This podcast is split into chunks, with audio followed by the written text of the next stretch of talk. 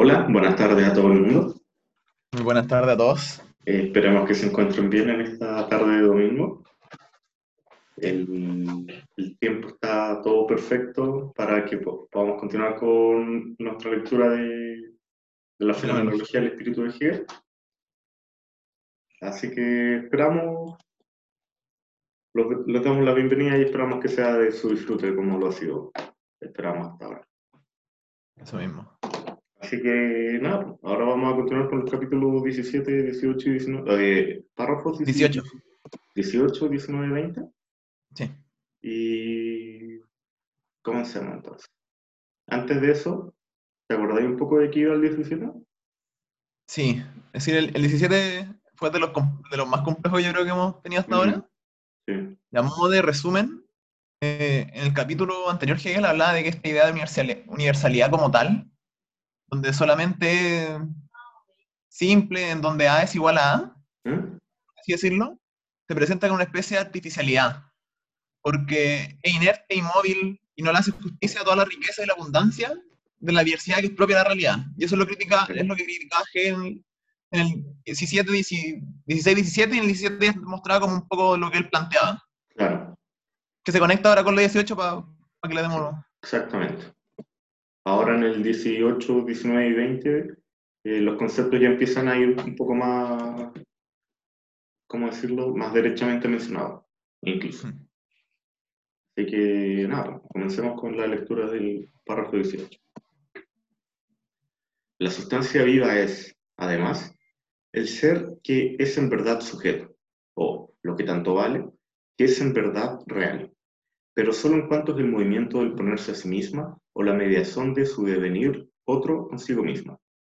Es, en cuanto sujeto, la pura y simple negatividad, y es, cabalmente por ello, el desdoblamiento de lo simple o la duplicación que contrapone, que es de nuevo la negación de esta indiferente diversidad y de su contraposición.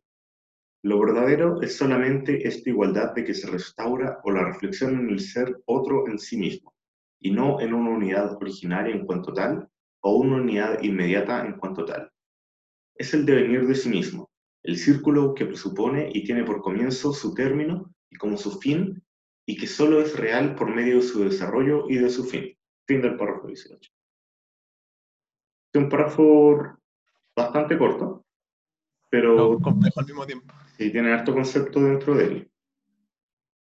Entonces, eh, partamos de la base de, lo que decía Daniel recién del A igual a A y que en esa como suerte de homogeneidad todo es como lo mismo, pero que en verdad no lo es así porque en la realidad es muy diversa y rica.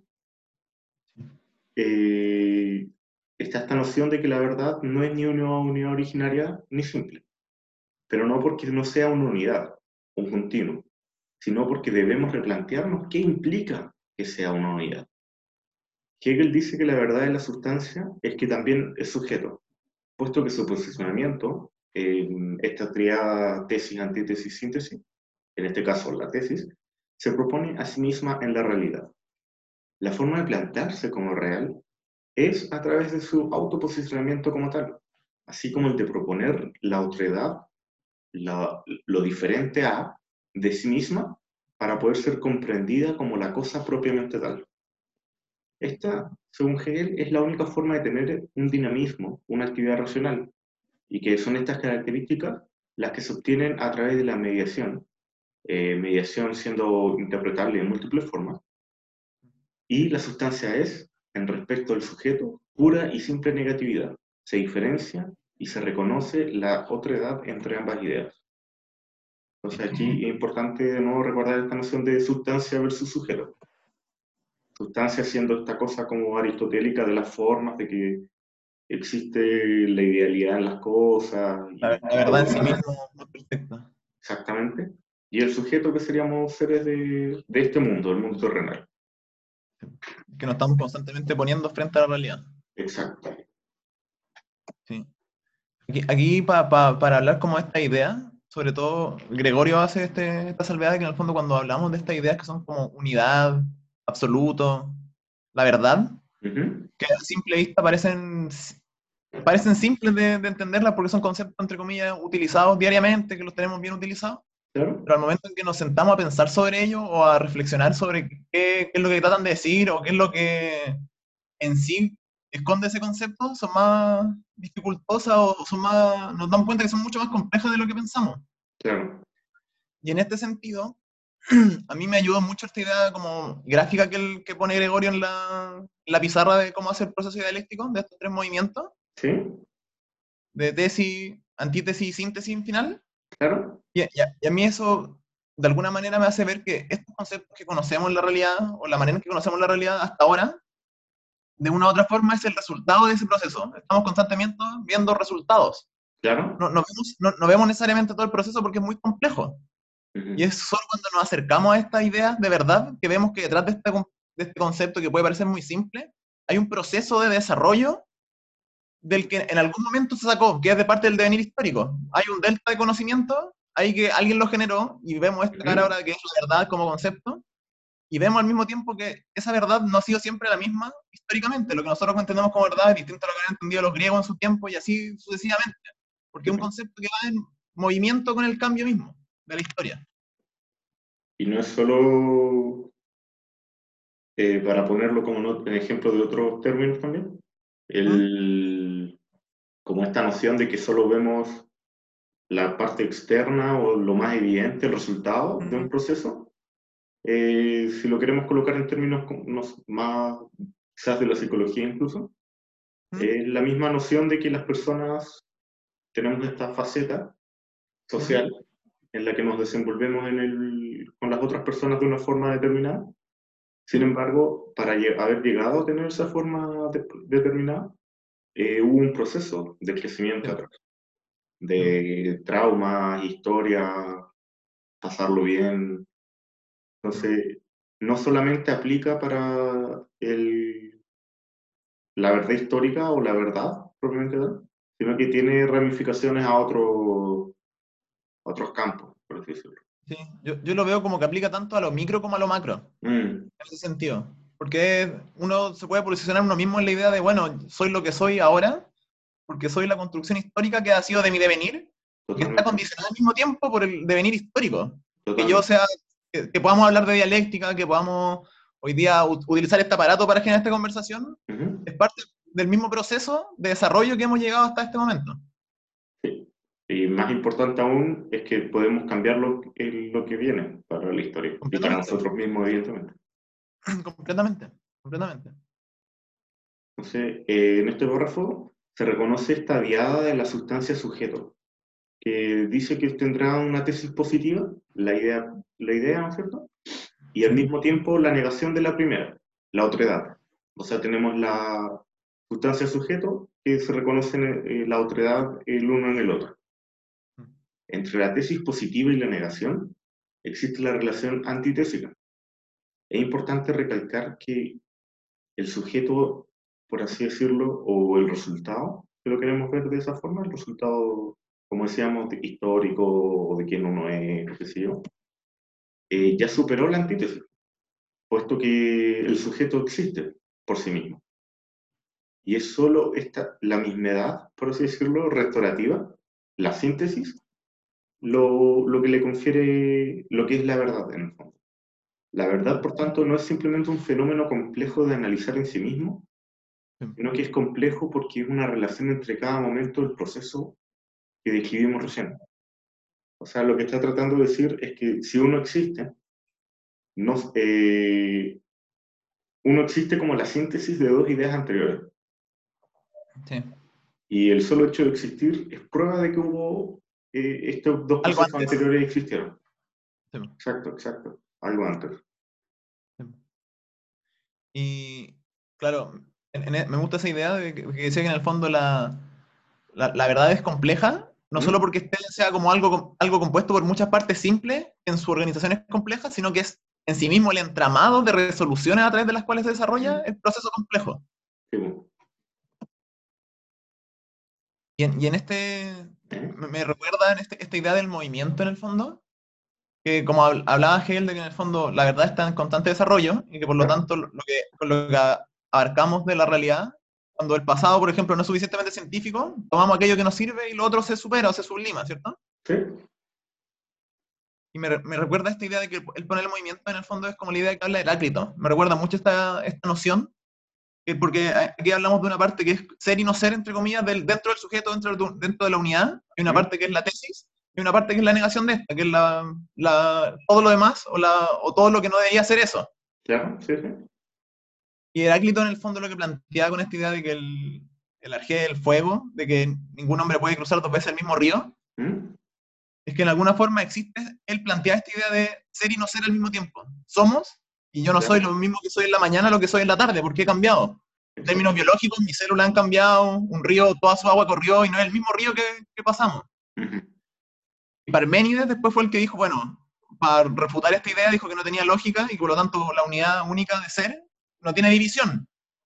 En este sentido, lo que hace Hegel, o me recuerda, es que toma esta idea y él le pone este movimiento nuevamente científico y le trata de dar una retoma ese proceso de movimiento. Mm. Sí, sí, genial. Genial, no lo había pensado tan por ese lado, al Bueno. Lo que sí, Hegel después continúa mencionando que el conocimiento del espíritu es el más concreto de los conocimientos. El conocerte a ti mismo, bajo esta mirada, no vendría a ser solo el autoconocimiento, como popularmente conocido, que es el basado en los caracteres, eh, perdón, los caracteres, las facultades, las inclinaciones, las debilidades del individuo, etc., sino que significaría, por el contrario, el conocimiento de la verdad misma del hombre. La verdad en sí y por sí de la esencia misma en cuanto al espíritu. Entonces, continúan diciendo que nosotros como parte, sujeto y sustancia, nosotros como parte, sujeto y sustancia, somos actualmente parte del todo, de la realidad, esto que se encuentra en movimiento y que ha devenido hasta este instante preciso en el que estamos hablando. Y por lo tanto, aquello que conocemos, lo que logramos aprender en nuestra vida, está facultado por la mediación histórica que nos precede. Por ejemplo, y es lo que decíamos recién, que el hecho de que podamos hablar de dialéctica a través del computador y ustedes a través de la plataforma que estén usando, eh, son condiciones adquiridas por el devenir mismo. Eso. Esto, sí, pues esto es lo que habíamos comentado recién. Sí. Y el ejemplo que ponía, esto lo escribiste tú, ¿no? Sí. Que ponía Daniel, por lo menos en el, donde hacemos nuestras anotaciones, es que para que Hegel pudiera escribir la fenomenología, él mismo, si lo ponemos como un punto de inflexión, existió eh, como resultado de una acumulación cualitativa de conocimiento y conceptos que le permitieron desarrollarse en algún periodo determinado de la historia, por final. Pero esos son los conceptos que, que hemos tocado el capítulo 18. El, oh, dale, el párrafo 18. Sí. Ya después, continuando con el 19, eh, dice así.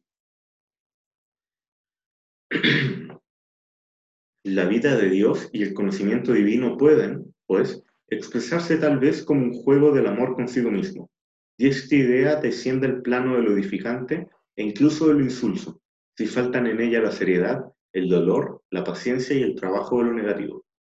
En sí, aquella vida es, indudablemente, la igualdad no empañada y la unidad consigo mismo que no se ve seriamente impulsada hacia un ser otro y la enajenación ni tampoco hacia la superación de éste. Pero este en sí es la universalidad abstracta, en la que se prescinde de su naturaleza de ser para sí y con ello del automovimiento de la forma en general. Precisamente por expresarse la forma como igual a la esencia, constituye una equivocación creer que el conocimiento puede contenerse con él en sí o la esencia y prescindir de la forma, que el principio absoluto o la intuición absoluta hacen que resulten superfluos la ejecución de aquel o el desarrollo de él. Cabalmente, porque la forma es tan esencial para la esencia como ésta lo es para sí misma. No se la puede concebir y expresar simplemente como esencia, es decir, como sustancia inmediata o como la pura autointuición de lo divino, sino también y en la misma medida en cuanto a la forma y en toda la riqueza de la forma desarrollada.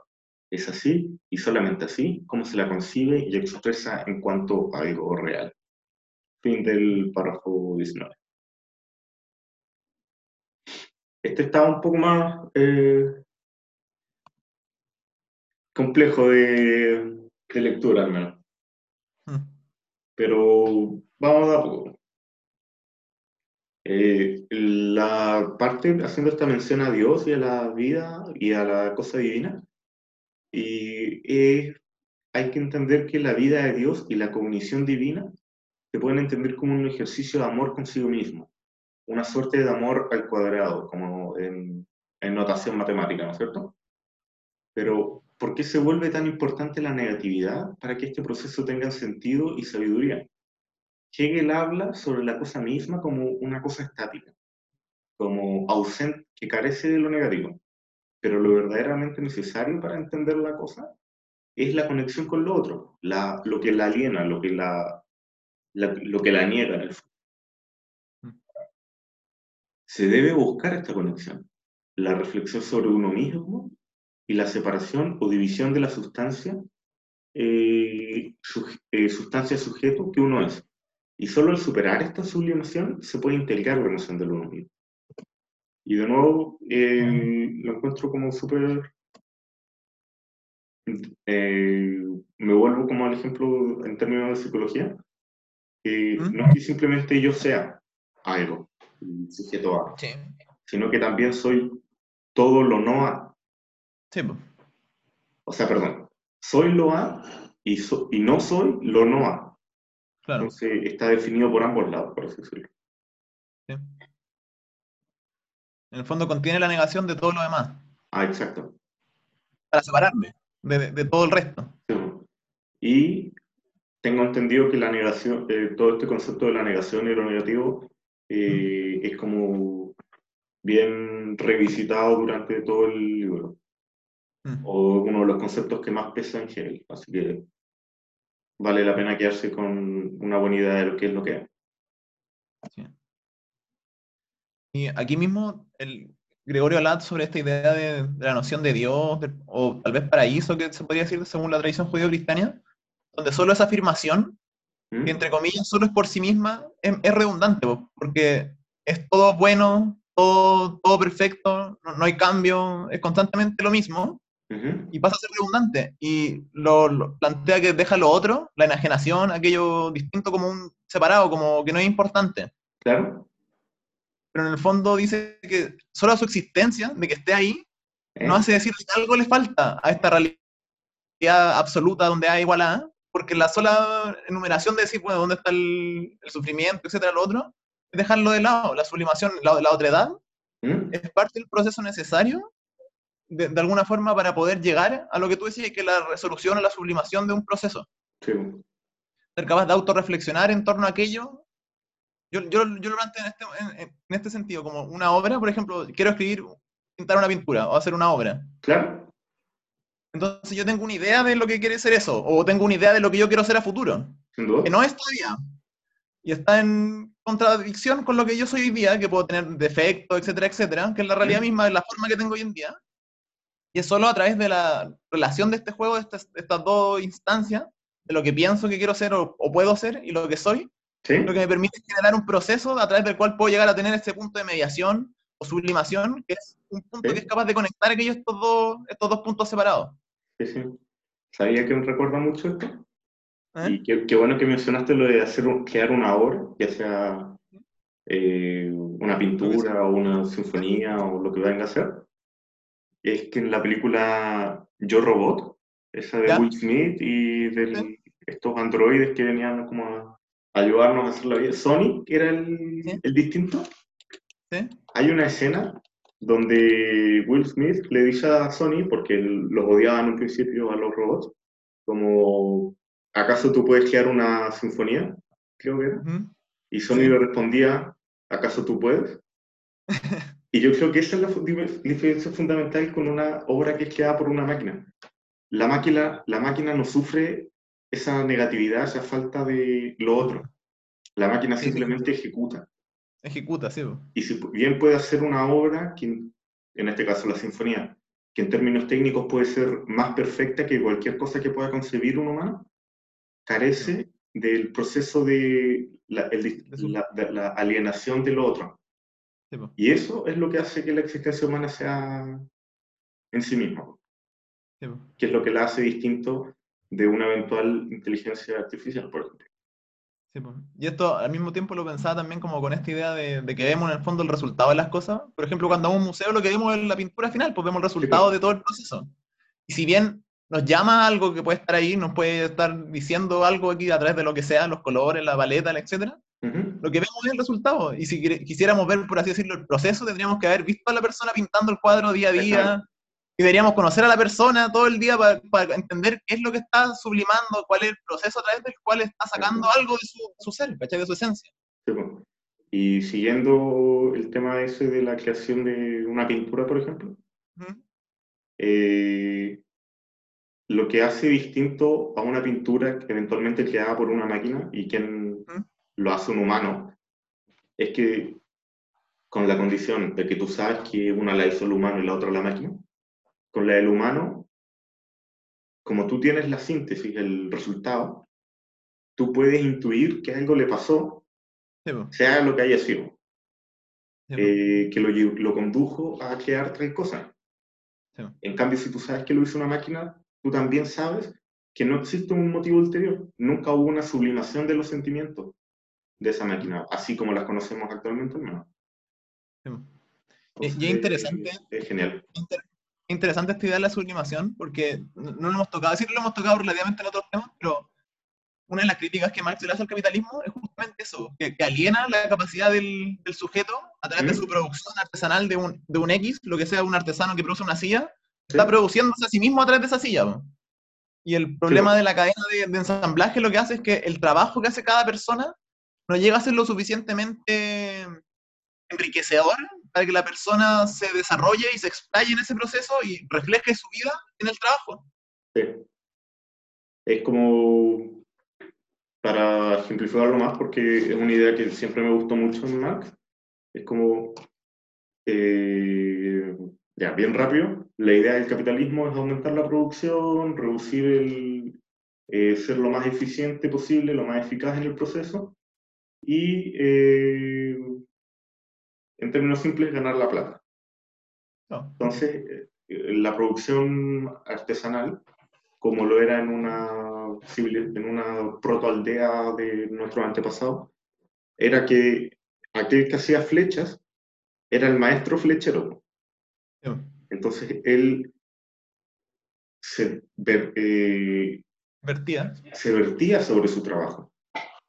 Su trabajo, su cosa manual, era la sublimación de todo su ser en una manualidad. El problema es que, tenía, sentido, tenía sentido, ya fuera para cazar alguna weá, tenía sentido dentro de su vida misma. Exacto. En cambio, eh, si nosotros queremos eh, llevar al máximo ese punto a aumentar la eficacia, eficacia en un sistema capitalista, la máquina perfecta sería una corredera, ¿no es cierto? Una, con una correa donde pasan los objetos, y tú apretas un botón y se hace el cuerpo de la flecha, apretas el otro botón, se queda la punta de la flecha, otro botón y la pegas. Entonces reduces el trabajo del hombre a ese presionar ese botón que hace la cosa.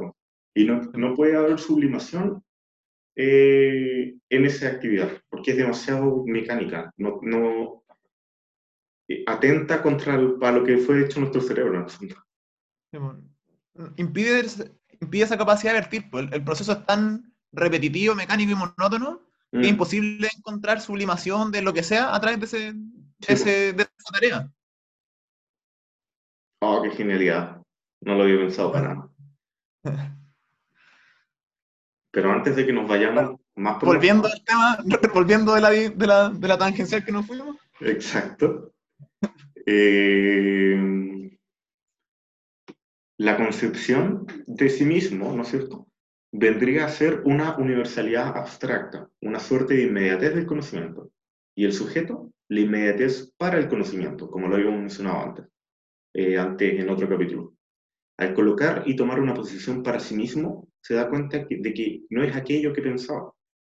En alguna forma es esta discrepancia entre lo que pensamos ser y lo que somos en la, en la realidad esta discrepancia o contradicción que nos permite ponernos en movimiento para encontrar una mediación y forma un punto común. Como lo que decía Daniel, como vendría a ser, por ejemplo, una obra que llega a un punto culmine de la sublimación. Em,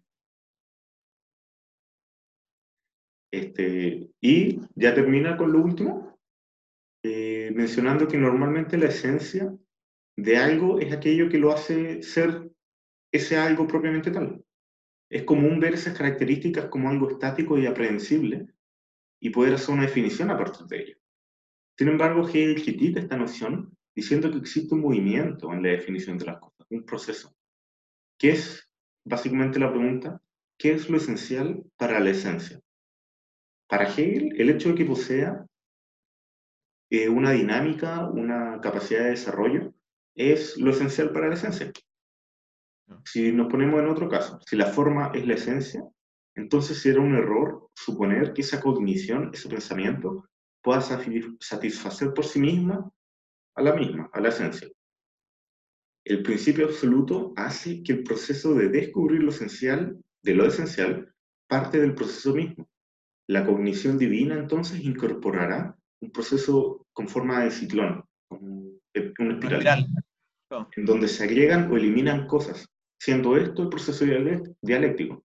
Solo al pensar en términos de las riquezas de las formas, de, la, de lo eh, estimulante que pueda ser cognitivamente, se puede entender y expresar el absoluto en sí.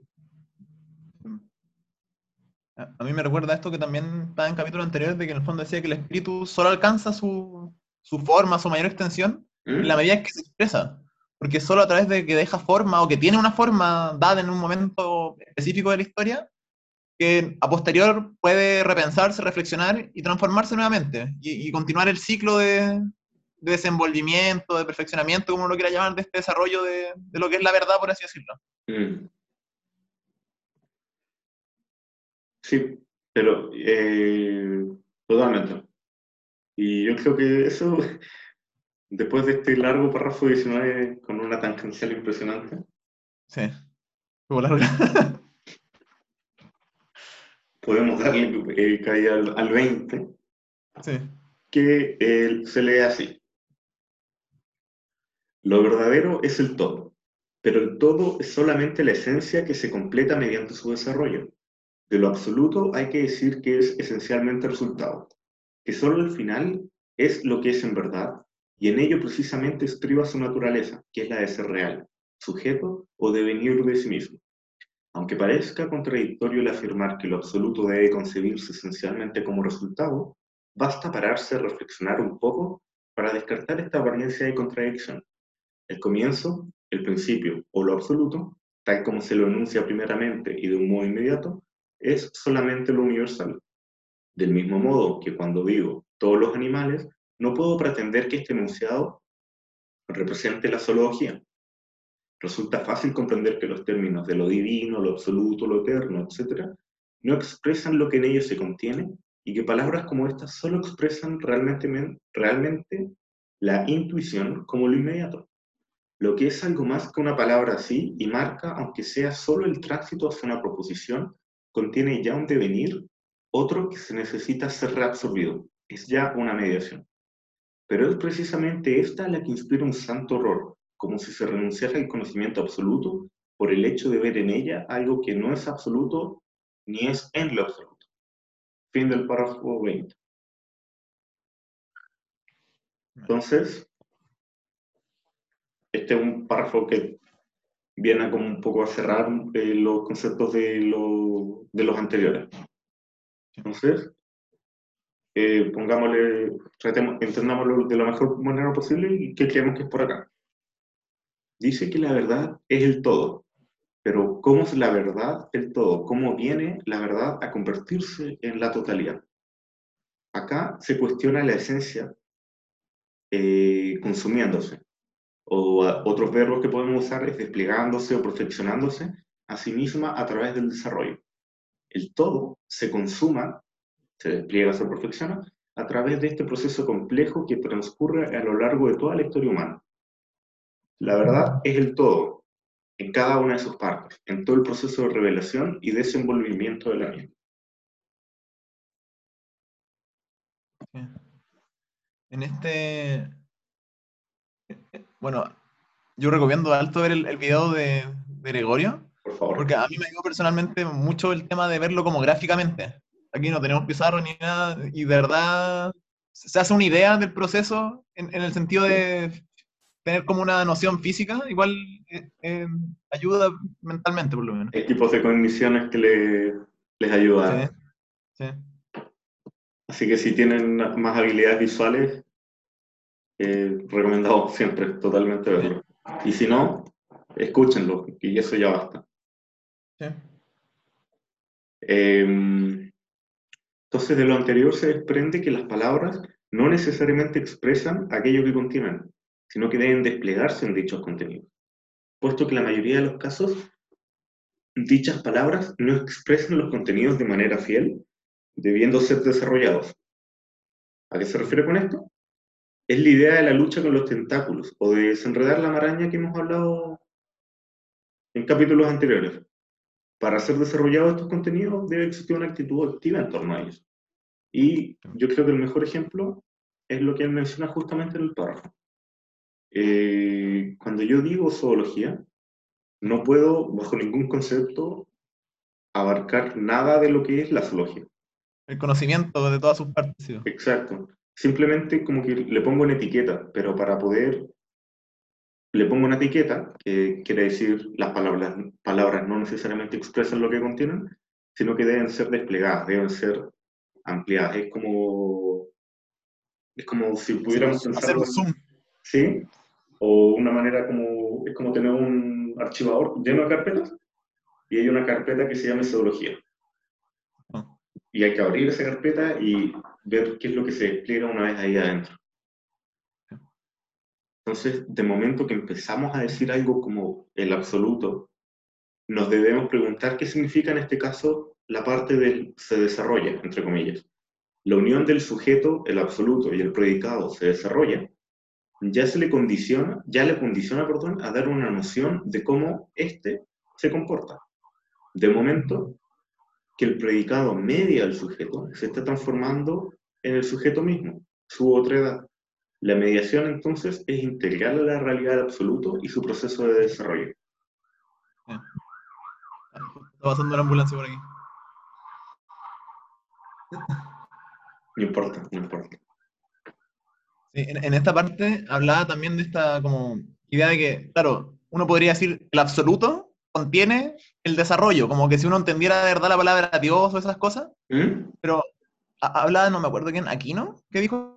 Eso? que si uno conociera la palabra Dios completamente, todo lo demás sería irrelevante porque, claro, pero, en el fondo lo que plantea aquí es que no, porque, sí, pues, pero lo que, lo que le plantea en el fondo es que el desarrollo en sí mismo altera a este absoluto. Este absoluto no es siempre el mismo porque su desarrollo constantemente lo está resolucionando, reformando, transformando en, un, en una nueva forma, en una nueva manera de la acomodación de todas sus partes.